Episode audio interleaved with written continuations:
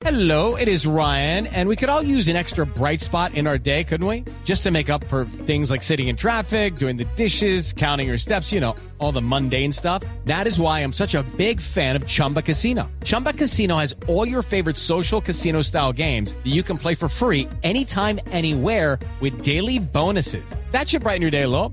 Actually, a lot. So sign up now at chumbacasino.com. That's chumbacasino.com. No purchase necessary. BGW. Void were prohibited by law. See terms and conditions. 18 plus.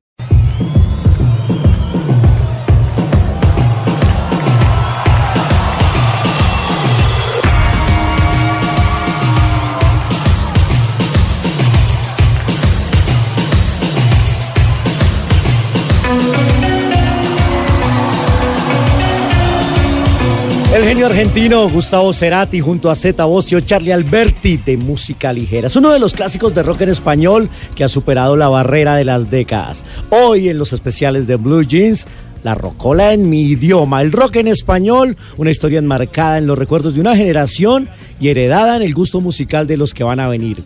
Pero este viaje arranca hace más de medio siglo.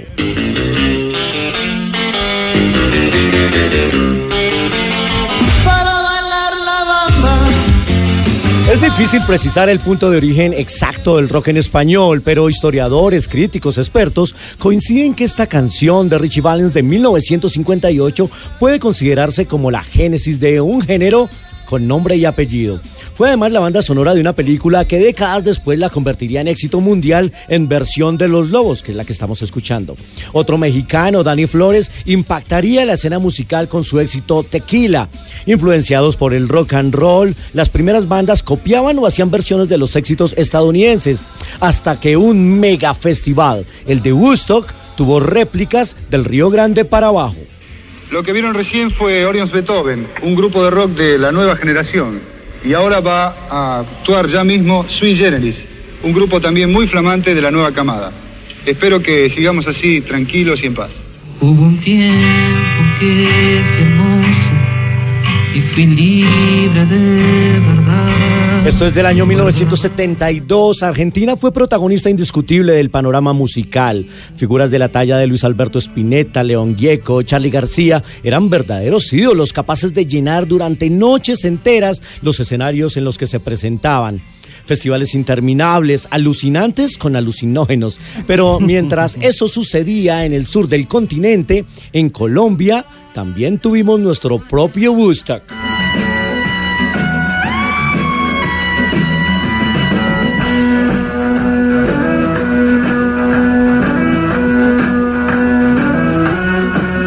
Entre el 18 y el 21 de junio de 1971, el municipio de La Estrella en Antioquia fue escenario de una comunión musical llamada el Festival de Ancón. Fue quizás el movimiento hippie más grande del país y hoy los sesentones que estuvieron allá y tuvieron la oportunidad de asistir recuerdan con orgullo esos tres días de rock y convivencia. Muchos mitos urbanos hay alrededor de este festival, como que Gonzalo Caro, Carolo le decían, reconocido hippie de Medellín, imaginó el festival mientras descansaba en una playa de San Andrés bajo los efectos del LSD. Y el lote donde se realizaría por su parte fue escogido durante un viaje de Carolo a esta región en busca de hongos alucinógenos. En la escena musical ya figuraban nombres como los de Chucho Merchán, Augusto Martelo, los Flippers y los Speakers.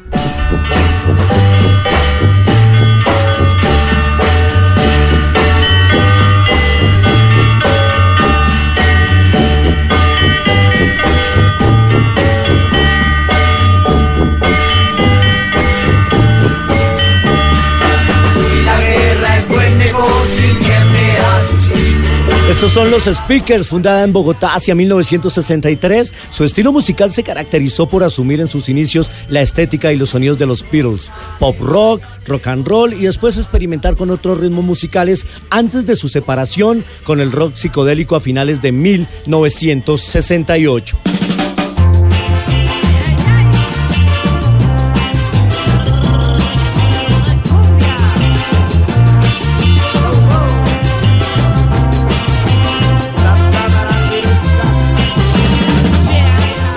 Escuchamos la cumbia gogo. Otra banda para subrayar fueron los Yetis. Nacen como trío vocal en 1965, eh, tan solo unas semanas después de haber sido creado. Y con un repertorio de tan solo tres canciones, los Yetis fueron teloneros del cantante mexicano Enrique Guzmán. La tercera edad, ya cumplo 65 años y digamos que me ha tocado vivir eh, casi que toda la historia del rock and roll, afortunadamente.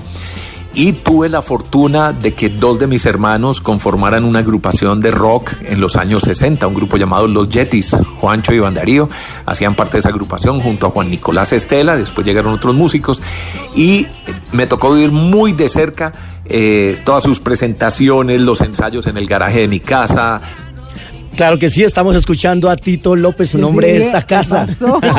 Tito López es que sus hermanos crearon Claro. los Yetis, por eso ahí arrancó, gracias a Tito que siempre está atento de en Blue Jeans. Pues los Yetis fueron un grupo pionero del movimiento rockero colombiano en la ciudad de Medellín, asociado con el nadaísmo de Gonzalo Arango también. Al lado de los Yetis, los Flippers, los Ampex, los Speakers pueden considerarse como los pioneros del rock en español en Colombia. Asumaban la cabeza con algo de timidez e incredulidad por parte de las emisoras. 60s y 70s fueron años difíciles para las bandas locales, pero llegaron los gloriosos 80s. meterme en problemas. Yo no quiero asuntos Charlie. que queman. Yo tan solo les digo que es un bajón. El genio, el loco, el irreverente, el orate, el padrino, el jefe. De muchas formas se le puede calificar a Charlie García, que clamaba que no quería volverse tan loco. Compositor, arreglista, cantautor y productor, fundó varias bandas legendarias, Sui Generis, Girán y La Máquina de Hacer Pájaros. Su fértil creatividad lo ha llevado a realizar 47 álbumes oficiales grabados en 49 años, casi que uno por año. Yo no quiero volverme tan loco se convirtió en un himno de muchos y varias versiones le rindieron tributo, como la que hizo Carlos Vives con su banda Distrito Especial. Yo no quiero meterme en problemas. Yo no quiero asuntos que queman. Yo tan solo les digo que es Esta versión de Carlos Vives además fue banda sonora de una telenovela vespertina que se llamaba Loca Pasión, LP Loca Pasión, Claro. y esta era la banda sonora que lo acompañaba. Dice la leyenda que gracias a la Guerra de las Malvinas comenzó a hacerse rock en español en la Argentina, o por lo menos a escucharse más, que gracias al conflicto los argentinos dejaron de escuchar música cantada en inglés, y fue en ese momento cuando proliferó el rock en español.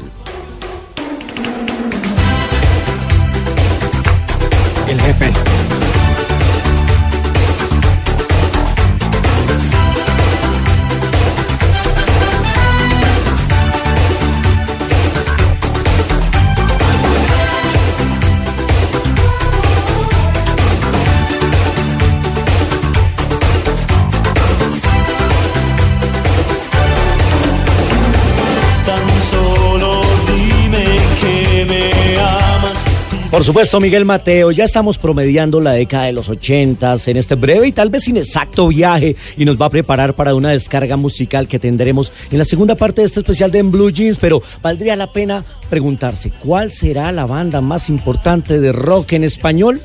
Si me pregunta de todo esto, ¿cuál grupo es el que más me gusta? Pues hombre, yo creo que hay uno indiscutible en el que seguramente muchas personas estamos de acuerdo y esto lo comprobé haciendo investigaciones en Chile, en Costa Rica, en Panamá, bueno, en Colombia varias veces y el gran grupo que es Soda Stereo. Tengo una buena canción para cantar, a ver. Ella durmió al calor de las masas. Y yo desperté queriendo soñar. Ahora hablan ustedes. Estas versiones en vivo son una maravilla. Tuve la oportunidad de ver a Soda Stereo en uno de sus últimos conciertos en el Estadio El Campín, en un concierto en el que estaba Soda Stereo y Carlos Santana. Uf, y al final del concierto terminaron Cerati y Santana los dos en un duelo, en un mano a mano o en un guitarra a guitarra. Cerati, un imborrable. guitarrista increíble, Genial. ¿no? Reconocido no solo por la virtud que tenía para componer de su voz, pero además de eso, de poderlo hacer mientras estaba cantando. Además. Una cosa que no pueden hacer muchos artistas. O tocan guitarra o cantan. No se preocupen porque vamos a recordar esos clásicos, banda sonora de nuestra adolescencia, por lo menos la mía y las de mis amigos. Ya viene, no será tan ligero el playlist de la, de la rocola en mi idioma en instante, en este especial de En Blue Jeans, más del rock en español, un viaje a la nostalgia.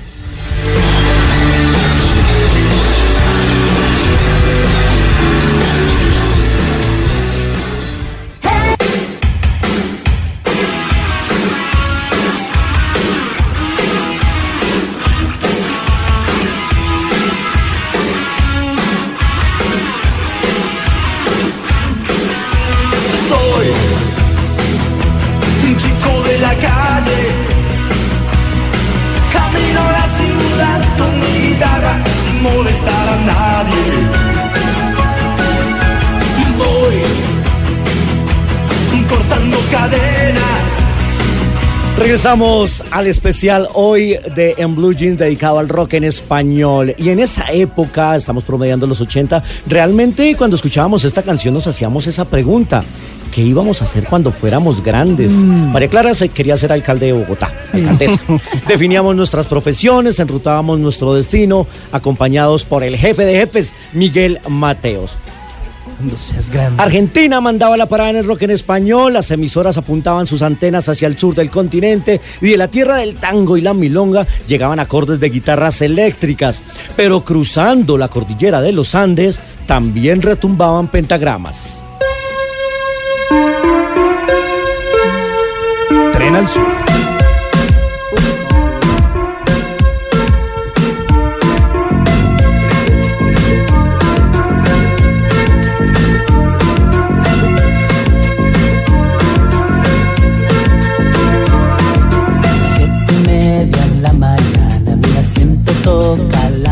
Esta, debo decirlo, es una de mis canciones favoritas del rock en español, Los Prisioneros, Tren al Sur. La banda liderada por Jorge González irrumpió en el escenario latinoamericano con pegajosas líricas bañadas de crítica social y protesta. Las industrias, sexo, quieren dinero, quién mató a Marilyn y la infaltable, el baile de los que sobran.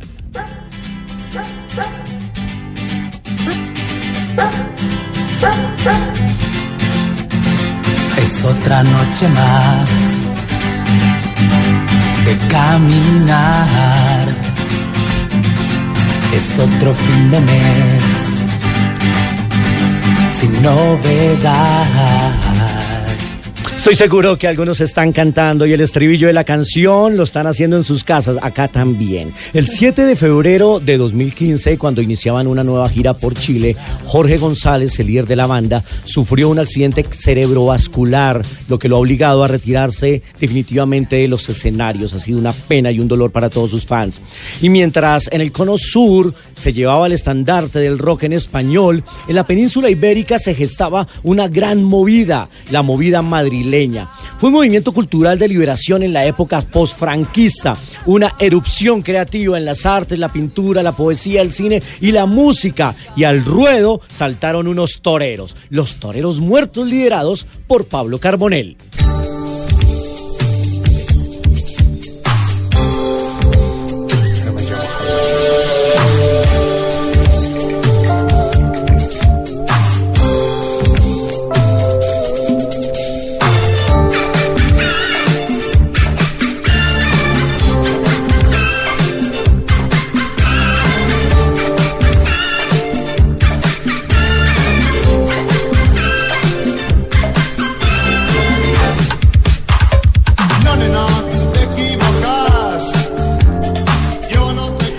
Caricaturescas, algunas de disparatado humor que caló muy bien en una generación que quería romper moldes y escuchaba por primera vez palabrotas que nunca pensó escuchar en la radio. se desató un verdadero boom, acompañado también un poco por las letras de las canciones que más allá de entender lo que decían, la mayoría eran canciones o chistosas o que se salían un poco de lo normal, por lo menos eran diferentes a un vallenato o a una salsa o un merengue o a una balada tradicional. Algunas tenían unas palabras consideradas groserías eh, y esto llamaba la atención, la gente se sentía pues eh, muy play porque era capaz de, de, de mencionar palabras como marica o como eh, las tetas de, de Pilar que no tiene bicicleta bicicleta, pero tiene un buen par de tetas. Que no las enseñe, que no las enseñe. Pobrecitas las que se llamaban Pilar en esa época. Blanco de broma, chistes en cualquier colegio latinoamericano. Los toreros capoteaban las críticas llenando escenarios y vendiendo millones de copias de sus cuatro álbumes de estudio. Pero mientras a los jóvenes de la época, a los jóvenes, a los hombres nos gustaban los toreros, las niñas suspiraban con David Summers.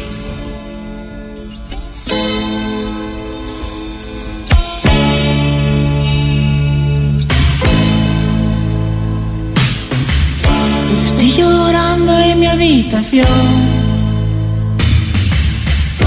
Todo se nubla se fue con un niño pi- Con una voz dulzona y acento castellano, los hombres G reclamaron que le devolvieran a su chica. Se iban a vengar de ese marica y le echarían polvos pica pica. Hasta película tuvieron. Se llamaba Sufre Mamón. Hay Ahí que decir que con lo cinefanático que he sido toda mi vida, nunca la vi. Pero mi esposa sí, muchas veces. Eran las épocas de cassette y emisoras juveniles. Nuestros mayores desafíos eran grabar un mixtape y las oraciones estaban enfocadas para que el locutor de turno no se atravesara en la canción. Muchos sin quererlo se ganaron su par de madrazos. Pero ya estuvo bien mucho argentino, mucho chileno, mucho español. Pero, ¿y de Colombia qué?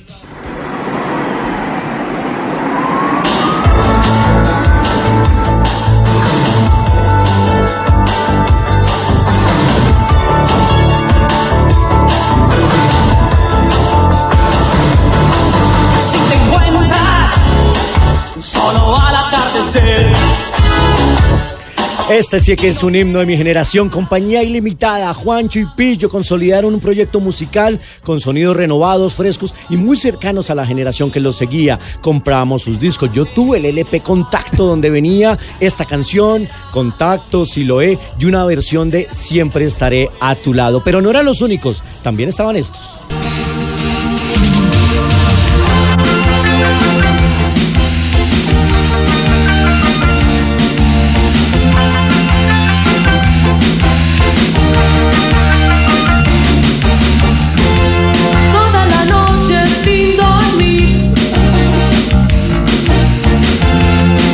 Al lado de Compañía Ilimitada irrumpió Pasaporte. Igor y Penélope fue uno de sus grandes éxitos. La poderosa voz de Elsa Rivero sacudía bares, emisoras y enamoraba con la hermosa versión de Desvanecer, que después haría Poligamia.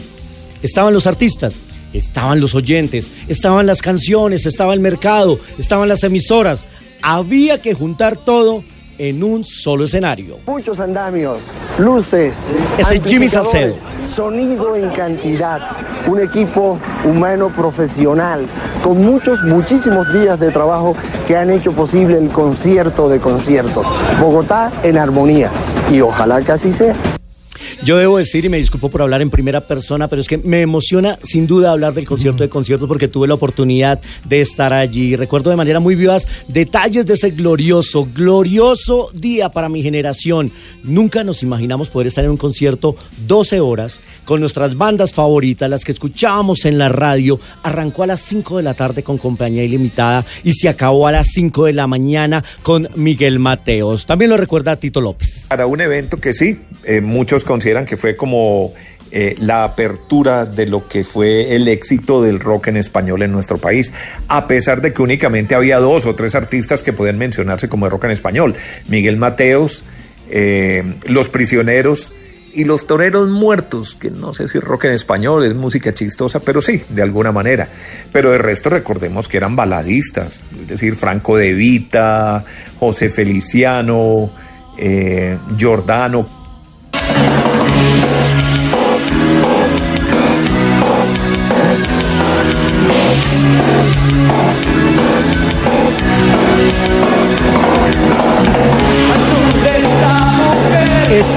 que escuchamos ahí es la presentación de ese día de Compañía Ilimitada, cuando todavía había luz en el campín. También recordemos que decía Manolo Belón en su reporte para Siete Días en el Mundo. El noticiero Siete Días en el Mundo está aquí, en este impresionante marco. Un espectáculo fuera de serie. Fueron nueve horas o más de música que vivimos, que disfrutamos en paz. Y a partir de ahí todo fue erupción. En el continente, un mercado de 300 millones de hispanohablantes, el rock habló en español. La programación de las emisoras cambió por completo, se inundó de bandas locales, festivales regionales, conciertos multitudinarios. Eran las épocas del Walkman, de los larga duración, del copete Alf, del pantalón entubado. María Clara, usted recuerda bien el copete, por Pero supuesto. muchísimo. Modas hoy vergonzantes, pero sin duda el sello de una generación. Abran sus álbumes y verán.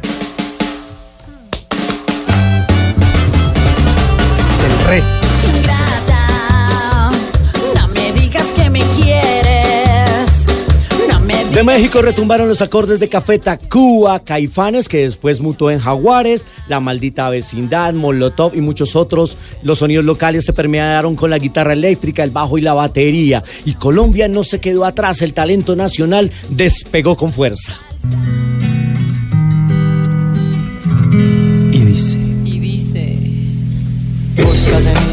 Bolsillos pruebas de otro cariño.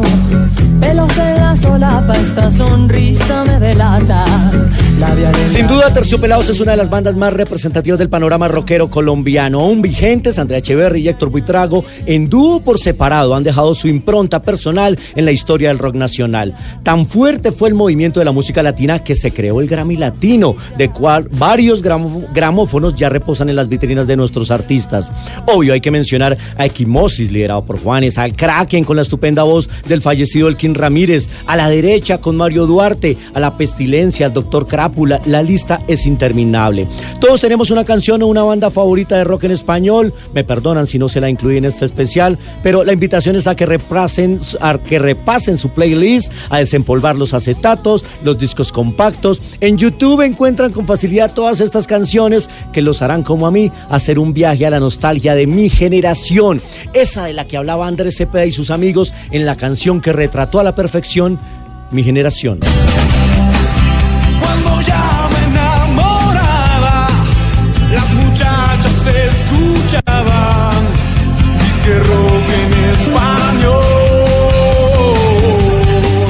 Aquí este especial de En Blue Jeans. Soy la Rocola en mi idioma. Agradecimiento total a nuestra productora Paola Vega, a Freis García y Camilo Reina en el Control Master y a los talentosos músicos que hoy adornaron esta sección. Es la historia.